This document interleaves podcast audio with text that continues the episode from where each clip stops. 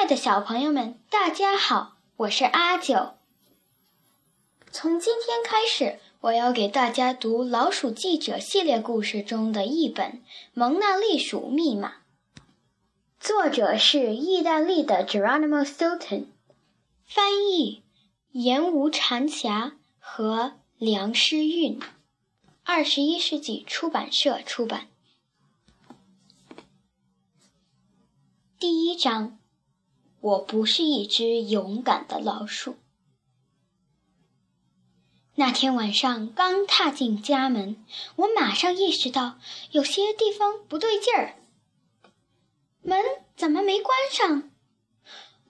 楼上一盏灯怎么会是亮着的？我悄无声息地穿过漆黑的走廊。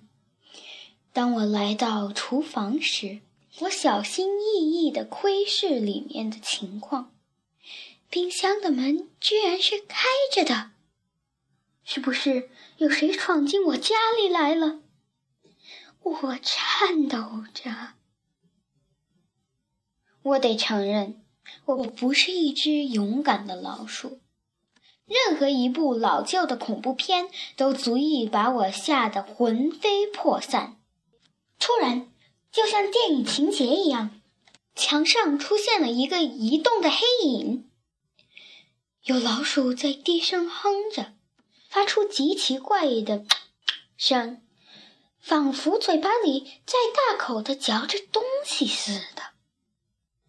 我该怎么办呢？我一小步一小步的慢慢移进门口，希望能找到老鼠帮忙。就在这个时候，那个可恶的家伙向着我的方向走过来，我立刻躲到窗帘后面去了。第二章，我那古董奶酪皮，一只油腻腻的手爪一把掀开了窗帘，我的表弟 Trap 出现在我面前，几乎和我鼻子碰鼻子。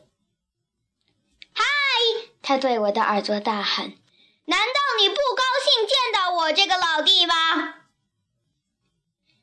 我吓得差点喘不过气来。“你、你、你、你、你怎么胆敢擅自闯进我的屋子？”“嗯，别那么耿耿于怀了。我刚才路过这里，看到有扇窗子开了一点儿，所以我就对自己说。”为什么不进去拜访一下我的好表哥 Geronimo，给他一个惊喜呢？这可真是一个令属惊喜的拜访。你知不知道，我差点吓得心脏病发作？不会吧？别那么没趣！我必须告诉你，你的 Taleggio 奶酪馅饼实在是味道一流，一入口就融化了。他一边吱吱叫着，一边拿我那锦缎的窗帘擦着嘴。住手！我尖声叫了起来。那可是非常古老的织锦。别生气嘛，那随便给我一块抹布就行了嘛。我是很容易满足的。Trap 笑着说。接着。我还没来得及阻止他，他又一屁股坐到了一张古董椅子上。这张椅子是我花了一大笔钱才买回来的。不！我大声喊道。可是太晚了，Trap 轰隆一声跌倒在地板上，还撞翻了我那收藏古董奶酪皮的小型陈列柜。我的椅子，还有我那些是五世纪的奶酪皮。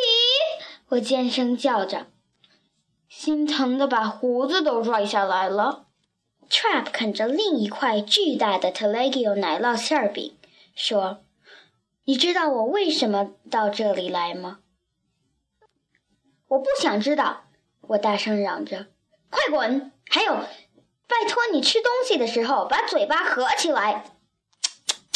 你不是有点在摆阔老架子吧？我看你也太过分了。”他接着说：“不过，我还是告诉你这个消息吧。”他朝我眨眨眼，在我耳边卖弄地说道：“我知道一个与你有关的天大的事情，我是指你那出版社。你是说我的出版社 Stilton 出版集团？Trap 压低了声音继续说：“没错，你想让你的署名公报抢先报道一些轰动性新闻吗？一些让读者看得目瞪口呆、胡子全竖起来的独家新闻吗？我只能告诉你一点点。”这可是与妙鼠城最著名的画《蒙娜丽鼠》有关的。